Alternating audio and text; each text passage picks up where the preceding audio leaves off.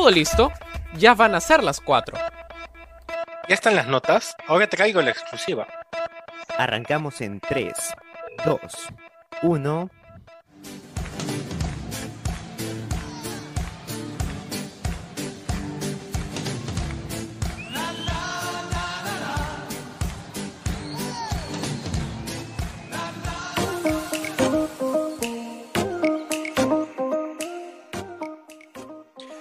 Hola, hola, ¿qué tal? Muy buenas tardes y bienvenidos a un nuevo programa más de Sin Censura, el noticiero principal de Radio Zona PUC. Estamos de vuelta con ustedes luego de haber sido censurados por Facebook la semana anterior y queremos decirles que hoy estamos más recargados que nunca y con ganas de traerles toda la información sin tapujos y obviamente sin censura. Mi nombre es Diego Dupont y como todos los jueves estoy junto a Diego Sánchez y a Sebastián Perales como conductores de este programa. Esta semana tenemos varias noticias nacionales e internacionales. Hoy, por ejemplo, ya inició la semana del fútbol internacional en la que Perú enfrentará a Bolivia en el Estadio Nacional esta noche a las 21 horas. Cabe resaltar que a lo largo del programa sonará un plin que lo estaremos escuchando en unos momentos eh, por parte de la producción y que nos va a notificar a lo largo de este, de este programa, a lo largo de esta hora, los resultados que se juegan al momento de eliminatorias sudamericanas y eliminatorias europeas en juego. Ahora sí, vamos a presentar a mis compañeros. Diego Sánchez, muy buenas tardes, bienvenido, ¿qué tal? Buenas tardes, Diego. Buenas tardes, Sebastián. Y buenas tardes a toda nuestra audiencia. Sí, como bien dices, una semana que ha pasado un montón de cosas, en tanto en el ámbito deportivo como en el político. No hay que dejarlo de lado de cuenta, como nuestro tema del día, que básicamente son un resumen de los 100 días de gobierno de Pedro Castillo. A algunos les gustará, otros no, pero venimos cargados de información en esta edición de Sin Censura. Sebastián Perales, muy buenas tardes. Buenas tardes, Diego, y buenas tardes también, Diego Sánchez. Eh, un placer nuevamente acompañarlos en esta tarde y animoso y entusiasmado también por cómo vamos a manejar este programa tan especial con relacionado con los con el fútbol en especial, ¿no? Con los sonidos, con los pling, vamos a estar atentos a cada momento, cada suceso que, no, que pase en el fútbol y vamos a estárselo comentando a nuestra querida audiencia. Por cierto, hay resultados al momento. Eh, ya estamos antes que nada con eso, pero antes que nada queremos ir con las noticias del titular del día y vamos con eso a continuación. Como primera noticia tenemos que Mari Carmen Alba ha sido fuertemente cuestionada por contratar a un ex compañero como asesor de imagen. Como segunda noticia tenemos que Amina Diallo, jugadora del Paris Saint Germain femenino, fue arrestada por intentar agredir a su compañera de equipo Tonya Harding, este, Tonya Harding y Nancy Kerrigan. Como tercera noticia tenemos que Castillo promete subir el sueldo mínimo gradual a mil soles para diciembre. Y finalmente vamos con la noticia internacional de la semana y es que Polonia por fin recibe la ayuda de la Unión Europea para afrontar la crisis fronteriza con Bielorrusia. Y son las noticias, digamos, más importantes esta semana y creo que es importante hablar sobre la presidenta del Congreso fuertemente cuestionada por contratar a un excompañero como asesor de imagen, recibir 6.200 soles mensuales cuando este asesor, de acuerdo a los registros de la SUNEDU, no, eh, digámoslo así, no tiene un eh, título universitario, tampoco tiene, eh, digamos, estudios previos y ahora recibe 6.200 soles por parte del Estado peruano, Diego Sánchez. Sí, como bien dices, un tema bastante polémico. Este, se escuchó la defensa del, del presidente legislativo y fue completamente la defensiva. Este, estaba nerviosa, pero su argumento era, sí, lo contraté, pero cumple con el perfil técnico. Ya, bueno, si me pongo como abogado del diablo, este, podríamos decir que la persona en mención podría tener estudios en el extranjero y tal vez no estar registrado en la SUNEDU, pero no podemos afirmar ni negar nada. Pero si al momento tal cual lo que se ve pintan mal para Mari Carmen Alba, por mi eso es desde mi punto de vista. Sebastián Perales. Eh, coincido bastante con ustedes, compañeros. Eh, es bien polémica esta situación en donde muchas veces este, priorizamos o bastantes personas de los altos mandos han priorizado contratar a sus, a sus, a su, a sus amistades, a sus compinches, antes, antes de que revisaron netamente el currículum o si realmente son eh, personas que están, que merecen el cargo, ¿no? Entonces, sí, es, es contradictorio de que veamos de que no, en la SUNEDU no figura nada, no figura de ningún registro no, de grado académico. Entonces, este, nos hace, nos hace ponernos a pensar, ¿no? realmente, ¿qué estamos priorizando, ¿no? Cuando, cuando queremos la bien, el bienestar del país, ¿no? ¿Priorizamos el bienestar del país o nuestro propio bienestar y a nuestras amistades? Sí, eh, correcto, Sebastián. Y por cierto, hay resultados al momento. Gol de Croacia, 7 por 1 a Malta. Estaremos hablando más adelante de eliminatorias europeas con Jimmy Leonardo. Y vamos a hablar ahora acerca de, Sebastián, tu noticia. Castillo promete subir el sueldo mínimo gradual para diciembre a mil soles, pero hoy en esta mañana dice que no fueron sus palabras tan, tal cual. Sí, es medio polémica, es eh, también otra, otra, para variar, otra noticia polémica en el día, en el día de hoy. Entonces, este, realmente no, nos preguntamos, ¿no?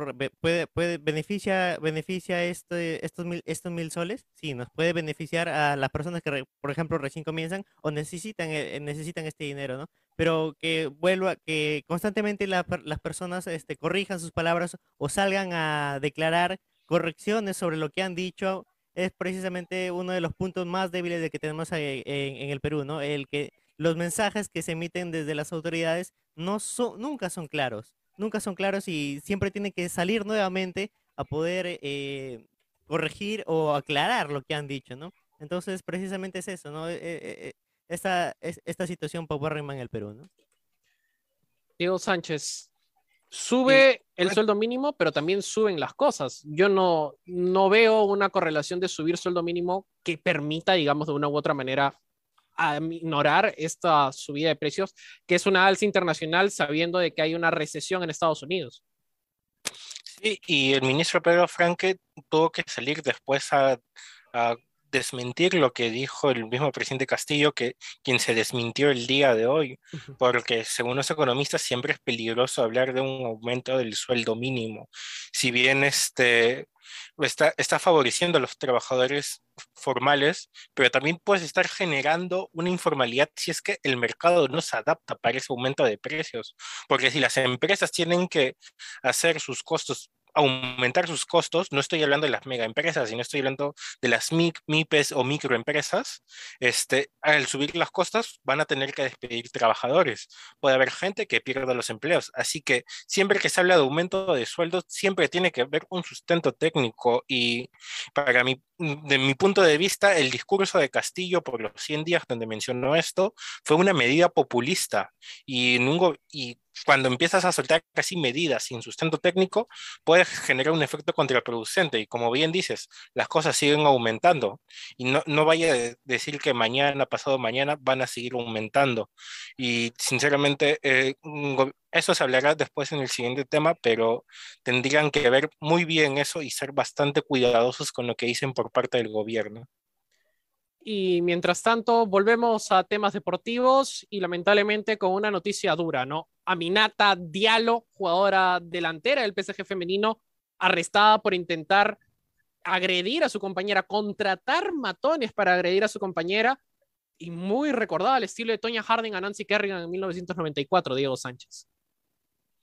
Sí, un, un gran problema, no sé, hay que decirlo, cómo se manejarán los vestuarios, porque sinceramente es un, la ética dónde queda acá, el deportista tiene que ser ético, este, y que haya mandado matones a lesionar a su, compañera solo porque quería ser titular frente al Real Madrid, o sea, todos sabemos que ya son partidos buenos, partidos interesantes, pero ¿cuál es la necesidad de hacerlo de esa manera? ¿Qué, ¿Dónde queda el trabajo limpio? ¿Dónde queda el sacarse la mugre en la cancha? Porque ya te pagan un sueldo ya, pero igual este es tu esfuerzo. Y la otra jugadora también se ha esforzado en este caso, por lo cual este, tal vez sea muy buena jugadora, pero ¿dónde queda la ética acá? Sebastián Perales. Yo resaltar, este, añadir más bien a lo que han dicho de que Aminata Diallo ya ha sido puesta en libertad sin cargos. Actualmente es una noticia que ha sacado el mundo deportivo hace una hora prácticamente. Entonces, eh, como dicen, estuvo detenida por 36 horas más o menos por, por su eh, presunta implicación, ¿no? En una agresión a, eh, a, su compañera Keira Hamraoui, ¿no? Entonces, sí, como, como mencionan, es dónde queda la moral, ¿no? ¿Dónde queda el, el juego limpio, ¿no? incluso si ya se, si ya se cuestiona entre, entre rivales, ¿cuánto, ¿cuánto más debe hacerse entre compañeros, ¿no? Y más cuando eh, son compañeros, no solamente en el PSG, sino también en la selección francesa, en donde ambas disputan el, la posición de mediocampista, ¿no? Entonces, mm, si es que realmente lo hizo, es realmente lamentable y se tiene que tomar cartas al asunto. Tonya Harding también fue enviada al FBI durante varias semanas antes de los Juegos Olímpicos de Lillehammer en 1994, después de la agresión a Nancy Kerrigan. Es curioso que esta vez haya sido liberada sin cargos eh, la jugadora Minata Diallo. Y como noticia internacional, el gran problema ahora sí de Bielorrusia y Polonia en la frontera, la Unión Europea quiere superar otra nueva crisis migratoria que ya no proviene del África, ya no proviene de Siria, sino proviene de la dictadura bielorrusa de Lukashenko, con varios eh, eh, desertores, digamos, de, esta república de Bielorrusia, que antiguamente salían por los países bálticos, pero a partir de ahora están haciendo una migración masiva hacia Polonia, Diego Sánchez.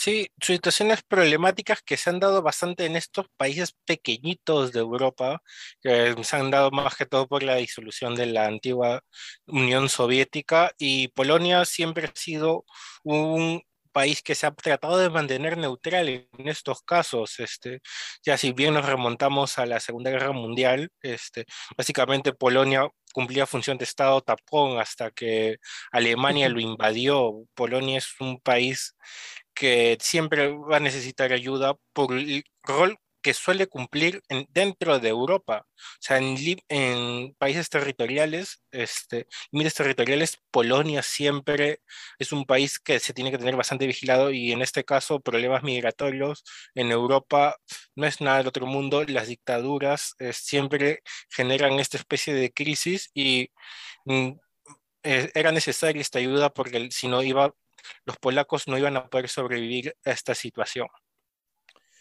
Sí, y bueno, este es el primer corte que tenemos a lo largo de este programa. Vamos a continuación con el tema del día. Nos encontramos en dos minutos aquí sin censura por Radio Zona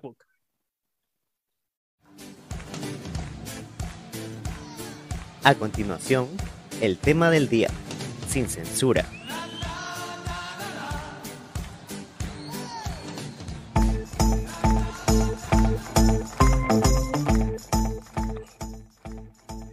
Estamos de vuelta otra vez más en Sin Censura en Radio Zona PUC y son las 4 y 16, 16 con 16 de la tarde, hora de Lima, y estamos en vivo a través del Facebook de Radio Zona PUC. Cabe resaltar que si usted se perdió alguna parte del programa, puede volver a escucharlo ahora mismo en el próximo bloque comercial a través del buscador del tiempo que pueden encontrarlo en este video o en servicio de VOD al finalizar este programa. Ahora, desde la semana pasada, estamos disponibles también en los podcasts de Spotify. Pueden buscarnos como Radio Zona PUC. Y ahora vamos a hablar sobre el tema del día. Vamos a conversar principalmente sobre los 100 primeros días del gobierno de Pedro Castillo como presidente de la República. 100 días que se sienten como si hubieran pasado más de un año. Con dos gabinetes, affairs cada dos semanas y el tema de hoy y la editorial, obviamente, en este caso, corre a manos de Diego Sánchez. Diego, ¿Qué tienes que decirnos hoy?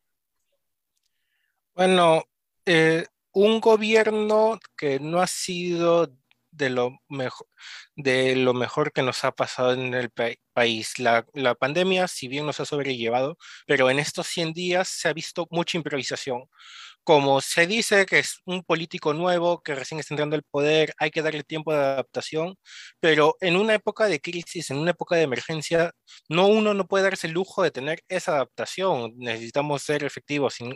Y lo que se ha visto eh, por parte del presidente Castillo, han ha habido aciertos y desaciertos. Este, el ministro, ministro de Salud ha sido un acierto, la vacunación está avanzando bien. Pedro Franque, como ministro de Economía, logró estabilizar un poco, pero ya después vamos al otro lado, lo que las principales críticas de la oposición. Ministro del ministro Interior Barranzuela, actualmente el ministro de Defensa, previamente Iber Maraví como ministro de Trabajo, y veíamos más que todo este, una desorganización en el gobierno. Actualmente hay dos problemas con dos ministerios, tanto transportes como defensa.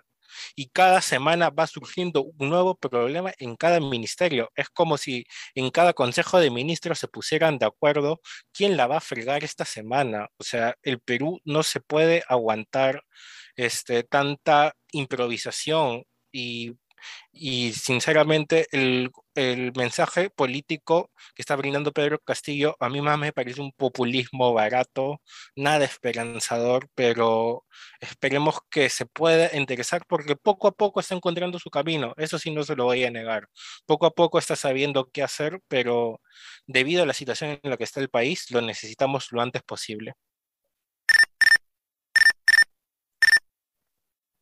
Por cierto, suena Plink porque hay empate de Eslovaquia 2 por 2 sobre Eslovenia, minuto 76 de juego.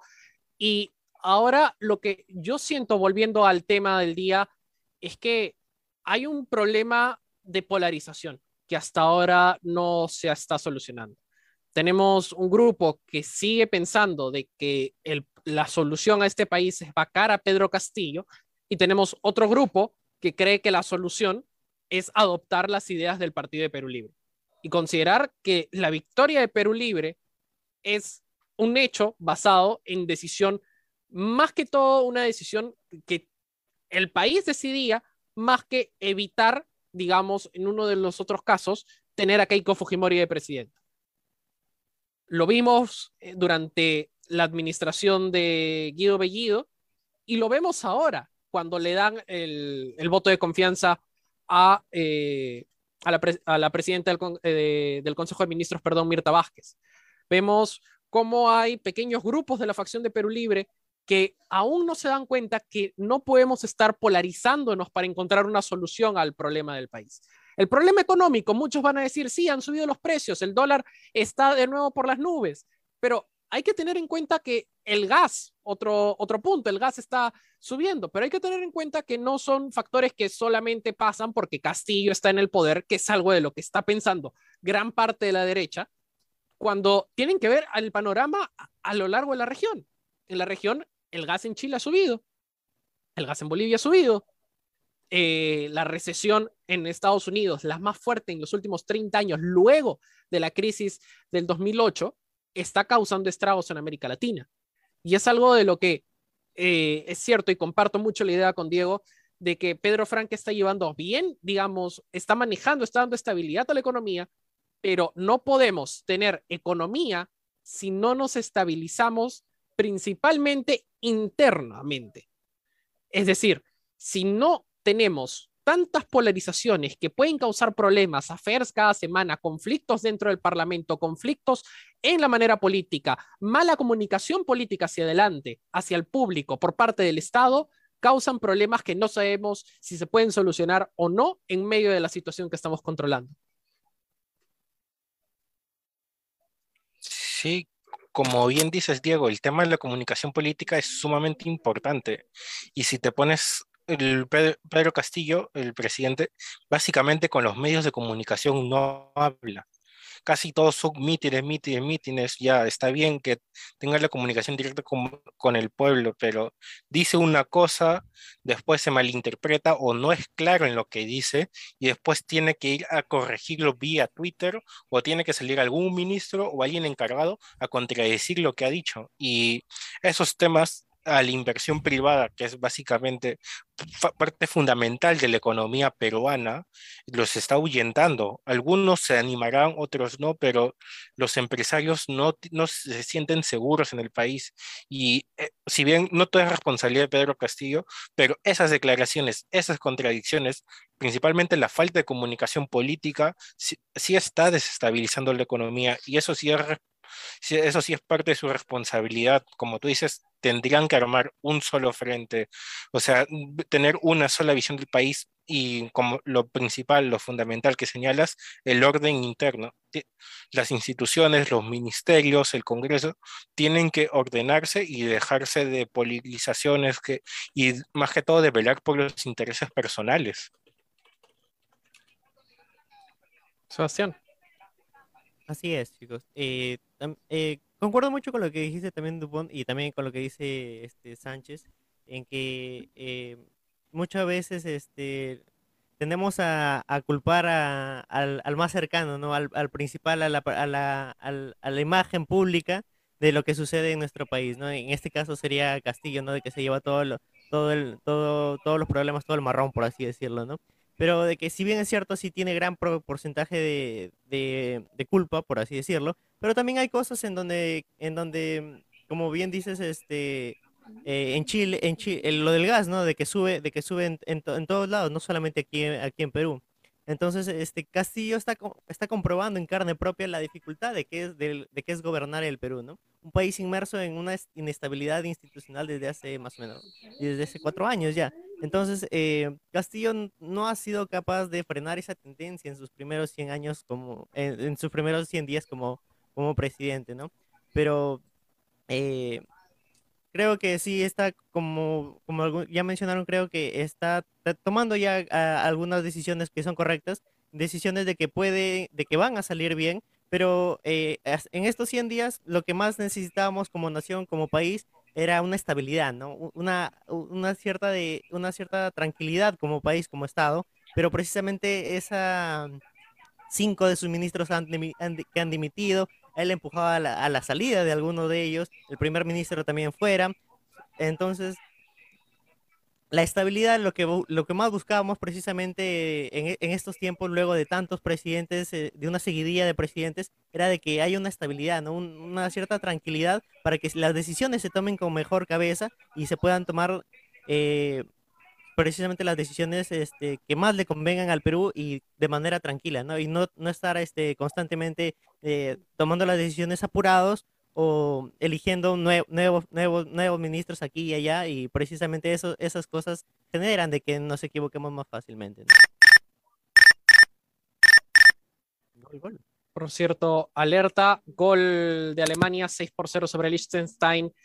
Y el problema aquí es, si hablamos de que hay eh, problemas de estabilidad, es principalmente por comunicación política comunicación política y lo vimos ayer, lo vimos con el tema de pedir, sí, anunciar de que se va a subir el sueldo a mil soles, recular hoy día, hacer propuestas populistas como decir vamos a vender el avión presidencial. ¿Cómo vamos a vender el avión presidencial? A lo México, que al final termina siendo una rifa y a ver quién lo gana. Volvemos a una tinca nacional pagada por el Estado. No entiendo cuál va a ser la gracia de vender el avión presidencial, porque si tal vez él bien no lo va a usar, los demás presidentes lo pueden usar.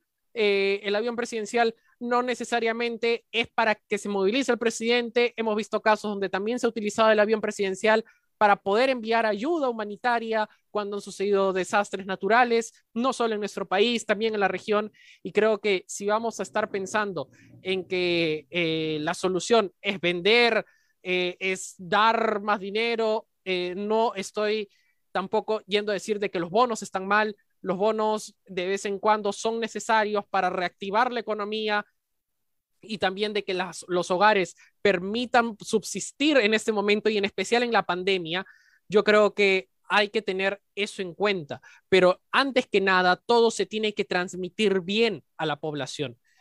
Si no se transmite de manera correcta, llegan estos problemas. La gente no va a entender a qué se están refiriendo.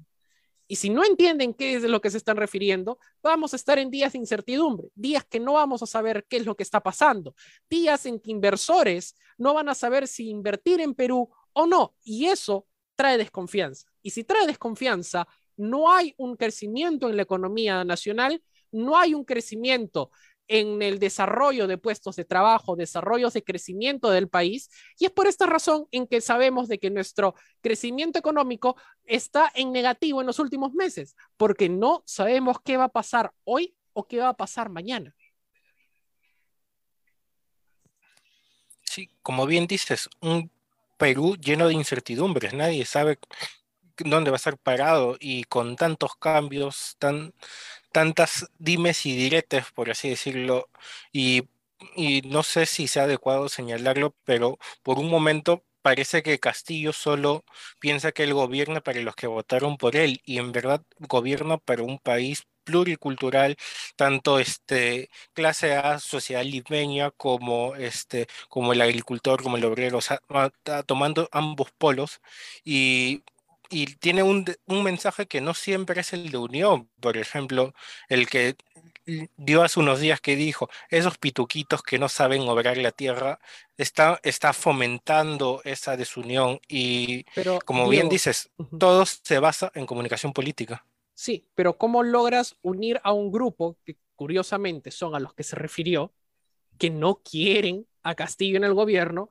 y tampoco buscan al menos ayudarlo a gobernar. Lo primero que están haciendo es presentar hasta mociones para buscar la vacancia, como César Combina apareció ayer en el Congreso, que ya no debería estar, ya no es congresista, pero es lo primero que hace, o pedir eh, una serie de firmas para ver un referéndum y no cambiar la constitución cuando el cambio de constitución no está en mesa desde 28 de julio. Pero, igual, igual sigue siendo el presidente de ah, ellos. Obviamente tienes que mantener las posturas. Un presidente no puede hablar de esa manera. Siempre tiene que mantener las formas. Y es parte de comunicación política, como bien, bien se ha hablado todo este bloque. O sea, hay que mantener la postura. Un presidente los representa a todos, no representa exclusivamente un grupo. Si quiere que mande a un congresista, a un ministro que ataque, pero el presidente siempre tiene que mantener la forma. O Sebastián, opiniones. Em, sí, eh, como menciona Sánchez, eh, en eso sí estoy de acuerdo con él, ¿no? De que eh, por más de que podamos este decirle al, presidente de que queremos tal cosa, que queremos tal cosa, siempre, siempre, siempre tiene que mantener la postura, ¿no? Mantener la forma y siempre declarar partiendo de, de, que desde su posición él es el presidente y no, y no es un cualquier ciudadano de que puede decir o declarar cualquier cosa, ¿no? Y tiene que cuidar precisamente las cosas que dice para no tener que volver a salir nuevamente a aclarar lo que ha dicho o a corregir lo que ha dicho. Muy bien, vamos ahora sí al corte. Eh, ya nos están avisando de producción y por cierto, eh, hay alerta de resultados. Eh, gol de Alemania 7 por 0 a Liechtenstein, minuto 84. Y al regresar ya vamos a hablar con resultados finales. Ya quedan 6 minutos en casi todos los partidos en Europa. Vamos minuto 31 en Sudamérica entre Ecuador y Venezuela 0 por 0. Y al regresar tendremos a Jimmy Leonardo para conversar acerca de las eliminatorias sudamericanas y europeas. No se despeguen y que los goles tampoco esperan sin censura aquí en Radio Zona Ya llega la entrevista de la semana sin censura en Radio Zona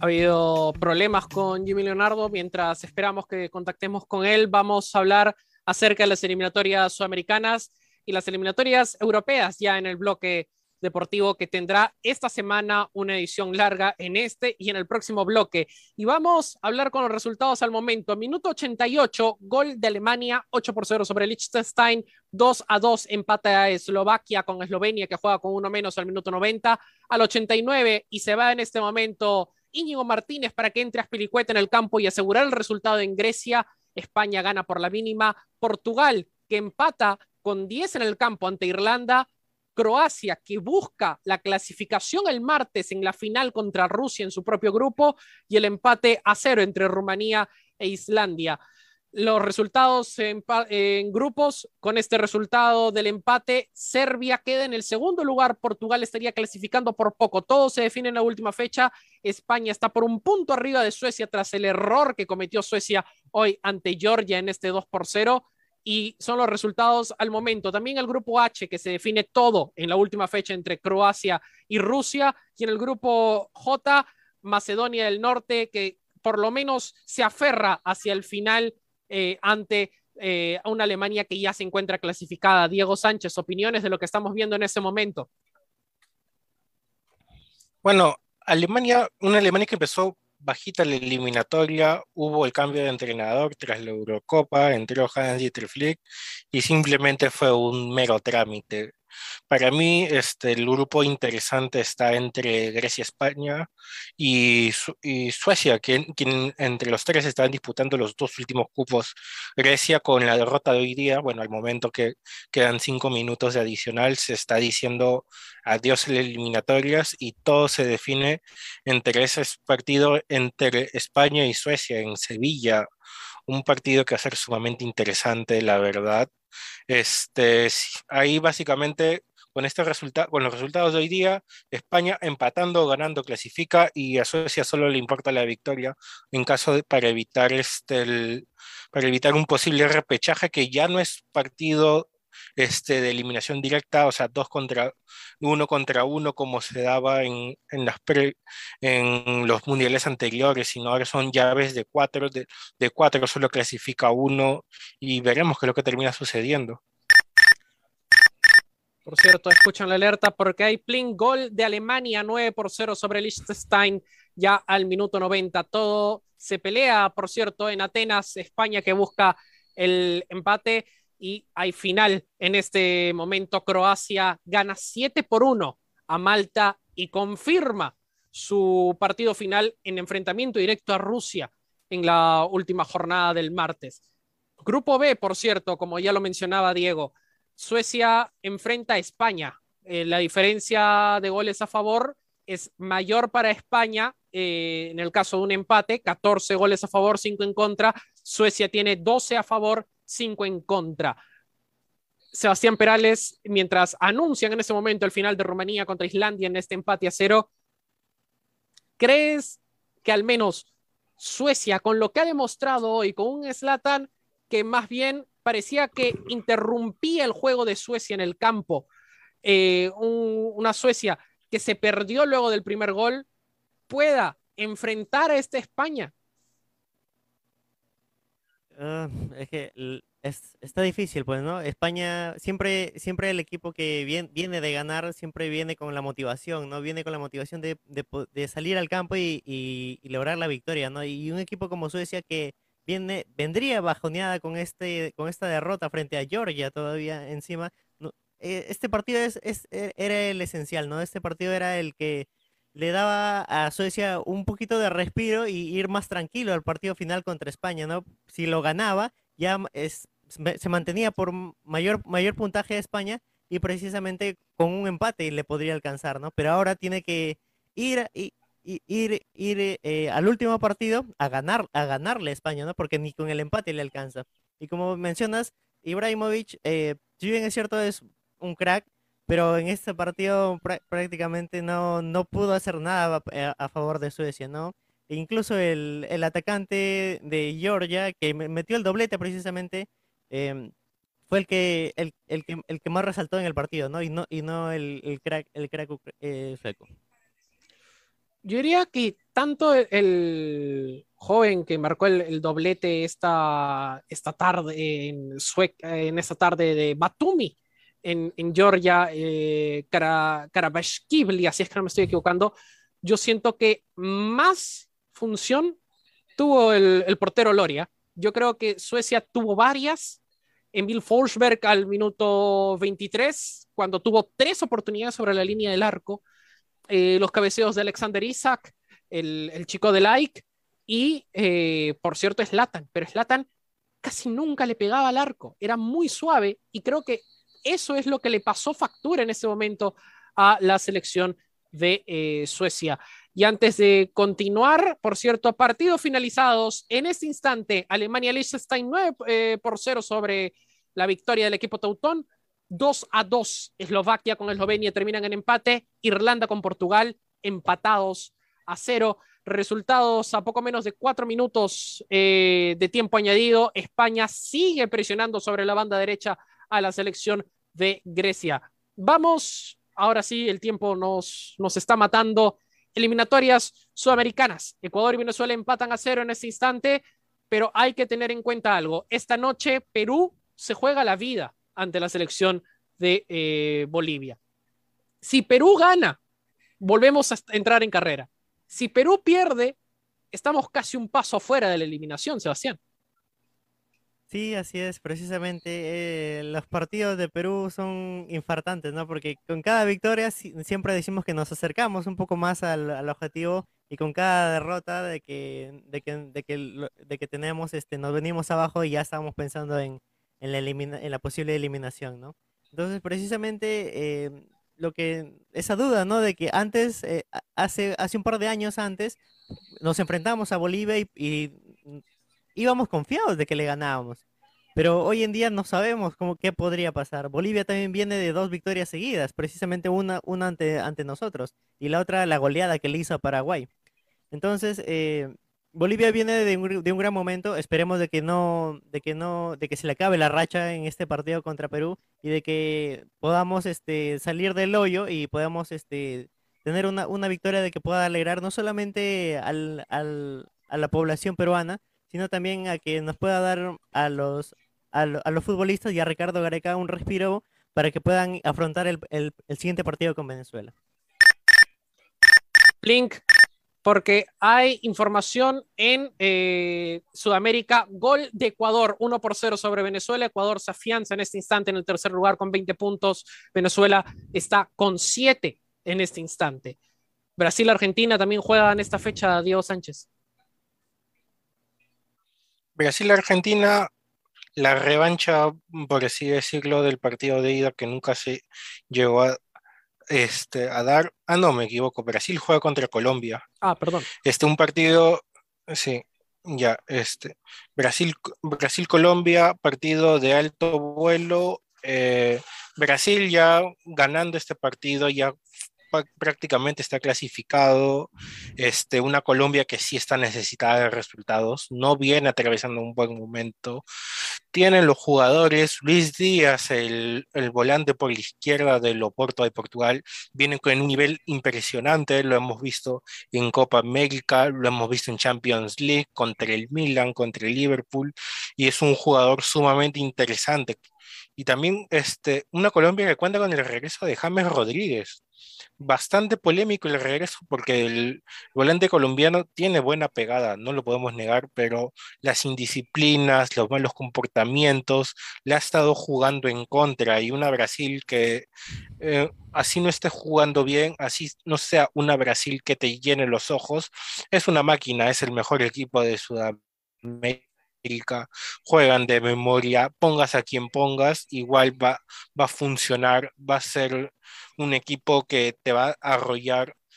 Si bien en la Copa América se le vio bastante endeble, igual este, con una victoria más y están adentro. Eh, por cierto, Argentina y Brasil juegan este martes, perdón por la información, y eh, hay que tener en cuenta algo también, en que Brasil y Argentina, por ese partido que no jugaron en, el, eh, en Sao Paulo, tienen un partido menos. Brasil matemáticamente está clasificado al Mundial a falta de confirmación, pero ya tienen los boletos directos a Qatar para diciembre del próximo año. El punto es Perú. Y creo que esta noche decide si piensa conseguir boletos o realmente tendremos que ver un mundial más a través de los televisores. Pero otro que también debería estar preocupado es Uruguay. Uruguay no ha ganado desde hace cuatro fechas. Ha empatado sus últimos partidos. Eh, ha perdido también. Los últimos dos han sido derrota. Derrota tanto contra la selección de Argentina por 3 a 0, a quien enfrenta, esta, eh, enfrenta el día de mañana, y 4 a 1 ante, ante Brasil. Enfrenta Argentina mañana, enfrenta Bolivia. Al menos espera que contra Bolivia gane, porque está en caída libre, Sebastián. Así es, eh, Uruguay precisamente uno de los equipos de que pensaríamos de que estaría más asegurado, más un colocado tal vez unas posiciones más arriba, pero se la juega también eh, en, las posiciones. Ahorita mismo está en, la zona de reprechaje, pero con el partido ante Uruguay, ante Argentina, perdón, y con los partidos de que se vienen precisamente entre Chile y Paraguay, también de que es un partido sumamente interesante, de que también se pelean esa posición. Entonces, si Uruguay llega a perder con, contra Argentina, lo más probable es de que ese quinto puesto lo pierda. Y Uruguay quedándose fuera del Mundial en la tabla hasta el, hasta el momento en el caso de que pierda, sería una, gran, una gran bomba y porque precisamente Uruguay es una de las más grandes potencias en Sudamérica. Eh, Diego, curiosamente, esta fecha es enfrentamiento directo de la parte de abajo de la tabla. Chile enfrenta a Paraguay, Bolivia enfrenta a Perú. Es decir, si acá lo más probable para los peruanos es esperar en ese instante un empate entre Paraguay y Brasil, porque sería 13 puntos, perdón, entre, entre Chile y Paraguay, 14 puntos a Chile, 13 a Paraguay, Perú puede aspirar subir a 14 si es que le gana a Bolivia. Igualando a Chile. Iguala a Chile. Claro, y se puede. Pero hay un problema. Chile, pero Perú sigue quedando en diferencia por diferencia de goles. Exacto. Claro, ese es el problema, que nos hemos comido unas goleadas impresionantes. Y bajo eso ya sería un mata-mata, básicamente. Perú tendría que ganar lo que le queda. Y no es que Perú tenga un calendario tan bonito que digamos. O sea, dicen Bolivia y Venezuela, esta doble fecha FIFA. Pero Venezuela de local sí promete, te sale a jugar, te encara. Si revisamos nombre por nombre, Venezuela tiene mejores jugadores que Perú. Eh, tienen jugadores en, no en los equipos top de Europa, pero sí tienen jugadores en las principales ligas europeas, ya sea este, en el Granada, tenemos a Darwin Machís, es Tomás Rincón en el Torino, y Perú ya no tiene esa calidad, ya no tiene, Farfán está en Alianza Lima, ya no está en sus años mozos en el Schalke, falta un Claudio Pizarro que, es, que estaba en el Bayern Múnich, entre igual de Bremen, que digan, no, nunca rindió con la selección, pero por el simple hecho de tener el nombre de Claudio Pizarro, que juega en una de las principales ligas europeas, las defensas rivales tenían mayor respeto. A Perú le falta esa jerarquía. Nuestra máxima estrella, que tenemos dos, La Padula y Carrillo. Carrillo juega en Arabia, Arabia Saudita, si bien un equipo top, está dando competencia, pero igual no es Europa. Y La Padula juega en segunda división de Italia ni siquiera es primera división, juega en segunda. Así que Perú nunca ha estado para subestimar rivales y con la clasificación al Mundial, este, el Perú no empezó a creerse, pero citando a un histórico jugador, el Cuto Guadalupe, le falta bastante humildad a esta selección y se está viendo reflejado en los restos. Y si llegamos a clasificar, va a ser cuestión de sudor lágrimas y esfuerzo, que es lo, que le falta a esta, a esta selección. No pueden dar ningún partido por ganado. Por cierto, nos estamos pasando un poco del bloque. Ya para cerrar, el segundo peor país eh, jugando de local es Venezuela. El peor es Perú. Y con eso vamos ya al corte. Regresamos en poco menos de un minuto para hablar sobre Alianza Lima Femenino, que ha clasificado a cuartos de final de la Copa Libertadores Femenina, que enfrentará, por cierto, a la selección del Corinthians este viernes. Nosotros volvemos con más información sobre ello aquí en Radio Zona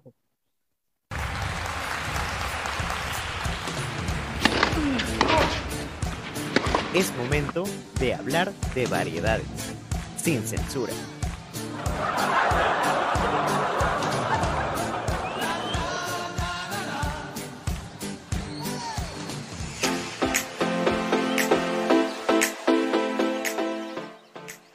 Volvemos de nuevo aquí en Radio Zona PUC y sin censura, luego de esta pausa comercial en las cuales nos censuramos varias de la pauta de los anuncios. Pero ahora sí, hemos llegado al último bloque del programa y vamos con el bloque miscelánea e iniciamos de nuevo con deportes y hablamos sobre Alianza Lima Femenino que venció ayer, por cierto, a eh, la escuadra boliviana y clasificó a cuartos de final de la Copa Libertadores, Diego Sánchez.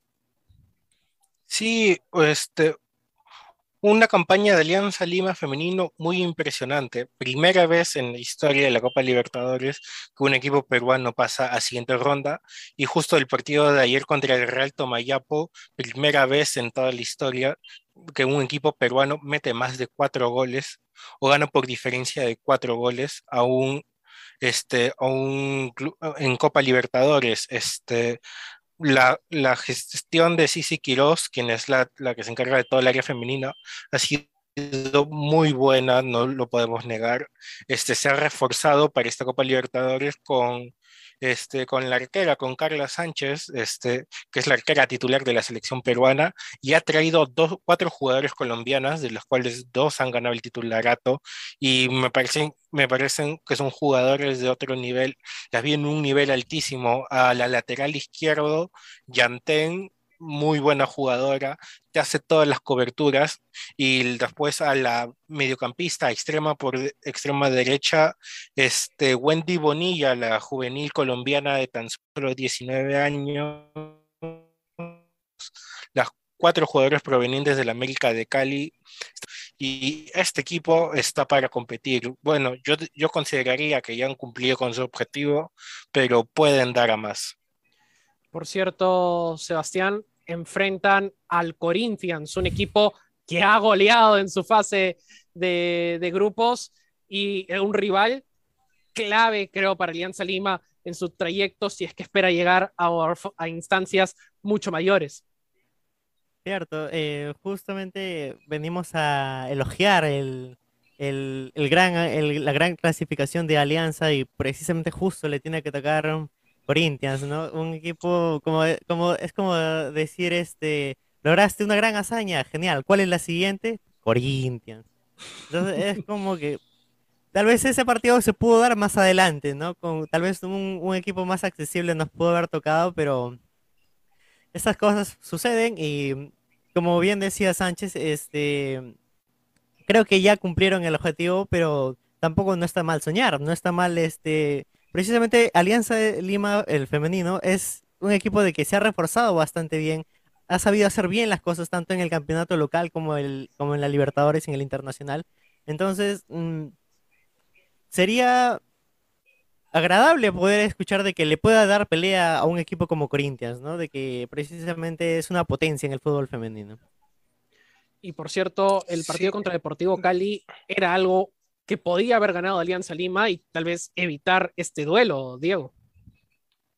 Sí, como bien dices, pudo haber evitado este duelo, pero no es que me vengan con que Corinthians es el cuco, porque este, el Deportivo Cali, la Libertadores pasada, llegó a ser finalista, perdió la final, pero llegó, disputó el partido importante.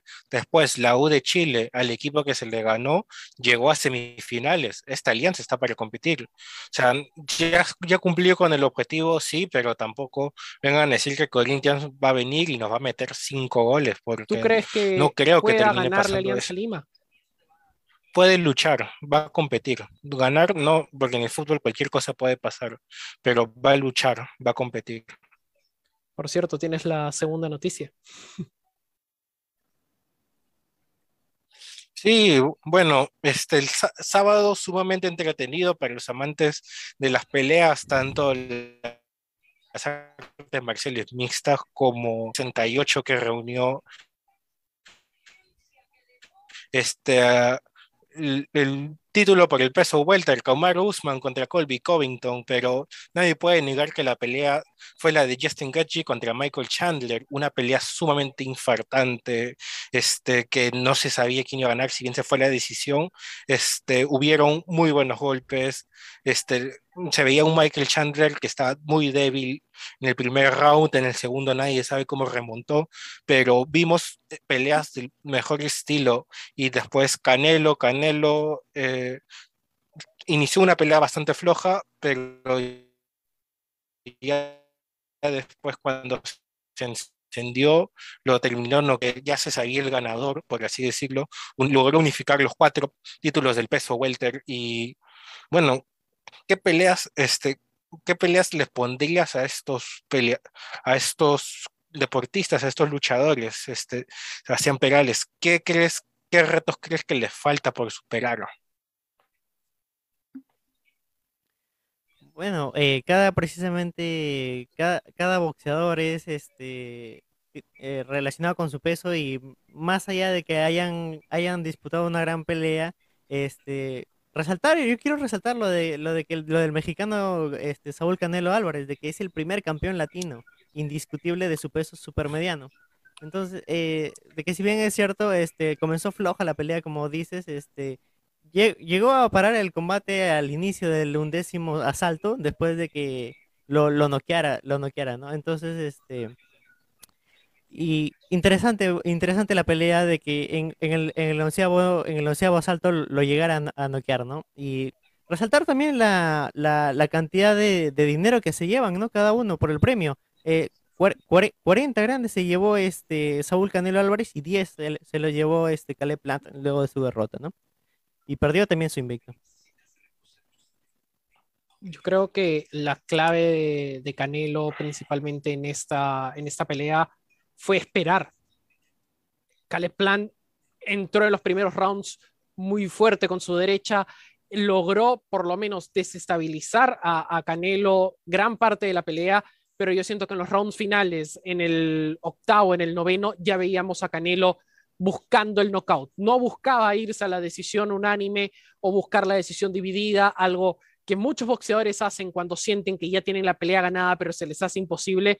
Y el onceavo fue el clave. El onceavo Canelo fue con jabs y ganchos de derecha para buscar noquear a Caleb Plan, logra mandarlo al piso, a la lona, eh, en, una primera parte, en los primeros momentos del round, y en el segundo, ese knockout técnico que termina dándole la victoria a Saúl Canelo Álvarez. Clave, sí, y Saúl Canelo Álvarez puede para más, tiene muchos más retos, creo ahora, más siendo el, líder indiscutible de su peso. Sí, como bien dices, este compitió con Anders este, con, después le pusieron un turco Abdi Yimdiri, que la verdad nadie sabe qué estaba haciendo ahí. Su esquina lo mejor que hizo en, la en esa pelea fue tirar el banderín blanco y rendirse, porque si no ahí salía muerto. Pero, o sea, la, la pregunta siempre va a ser, ya, Canelo unificó los cuatro títulos, ¿qué más le falta? ¿O crees que ya alcanzó su tope? Consolidar no es necesariamente decir a, alguien, ok, aquí es, es todo, eh, conseguir los cuatro títulos, es mantener los cuatro títulos. Yo creo que la clave ahora es consolidarse como el líder indiscutible, como el campeón indiscutible de su peso. Puede subir si desea, puede ser un reto más, pero la clave, creo yo, va a ser mantener estos resultados, mantener el invicto que tiene. Y eso no es muy fácil para todos los boxeadores. Así es. Y como última noticia ya para ir cerrando el programa, también les queremos eh, decir y anunciar de que se ha, se ha anunciado la novena temporada de Al fondo hay sitio tras cuatro años de, de vuelta al barrio. La pregunta, la pregunta es clara. ¿Volveremos a ver a Grace y Nicolás juntos en escenario? Eh, es la, es la gran pregunta clave, creo yo, eh, en este nuevo regreso al fondo y sitio. Ya sabemos que los problemas entre Karina Calmet y, y Mónica Sánchez ya no van a estar porque Isabela muere en el último episodio de, de la temporada anterior, pero la pregunta es, Grace y Nicolás, ¿qué hacemos? Bueno, si no me equivoco, la actriz Mayra Couto aún sigue en, en Cuba, donde está estudiando actualmente. Cuba, así que fácil harán algunas modificaciones con algunos personajes.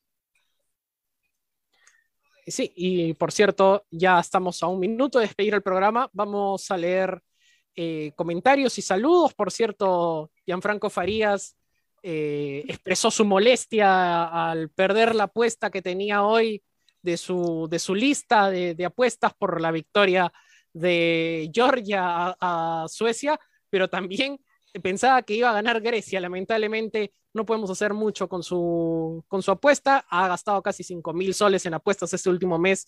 Tenemos una preocupación grande. También eh, queremos enviar saludos a Emilio, eh, Emilio Perales, por cierto, que, eh, perdón, Emilio, Emilio Carranza, perdón, que nos manda saludos desde Chiclayo. También Alexandra Alcázar, Brenda More. ¿Quiénes más tienes, Diego? Sí, tengo a la señorita Shar Steffen, que, quien justamente citaba la frase de del Cuto Guadalupe en italiano, La fe, le pluvele de la vida. También encontramos a, a Chávez, quien, quien Franco Faría señala que está de cumpleaños. Feliz cumpleaños para ti, Dyer. Y, y, para cerrar con broche de oro, la señorita Sarita Flores, que también comentó la frase del Cuto Guadalupe. Muy bien, ha sido un gusto estar con ustedes hoy aquí en Radio Zona PUC. Eh, ya comentarios finales, Sebastián, y Diego, ya comentarios finales, ¿cierto? Bueno, ah, ah, agradecer una vez más por estar aquí. Este, y un, una última una semana más. Eh, bueno, la semana pasada, si bien no hubo programa, eh, bueno, hay que seguir para adelante con este proyecto y gracias a todos los que apoyan. Así es, yo también despedirme de todas las personas que nos están viendo, que nos están oyendo. Gracias por sintonizarnos y volveremos la próxima semana eh, ojalá no nos, no nos censuren nuevamente. Y nada, despedirme de, de, los dos Diegos. Eh, espero de que podamos seguir juntos en los siguientes programas. Muy bien, gracias a ustedes que nos escuchan aquí en Radio Zona PUC. Como ya les comentamos, si usted se perdió alguna parte del programa o desea escucharlo, puede volver a entrar a la página de Facebook o también ahora a través de Google Podcast, como también de Spotify. Nos pueden buscar como Radio Zona PUC. Ha sido un gusto. Eh, nos esperamos encontrar la próxima semana. Por cierto, gracias a Katherine en los controles, gracias a todos que nos escuchan. Muy buena semana. Hasta luego.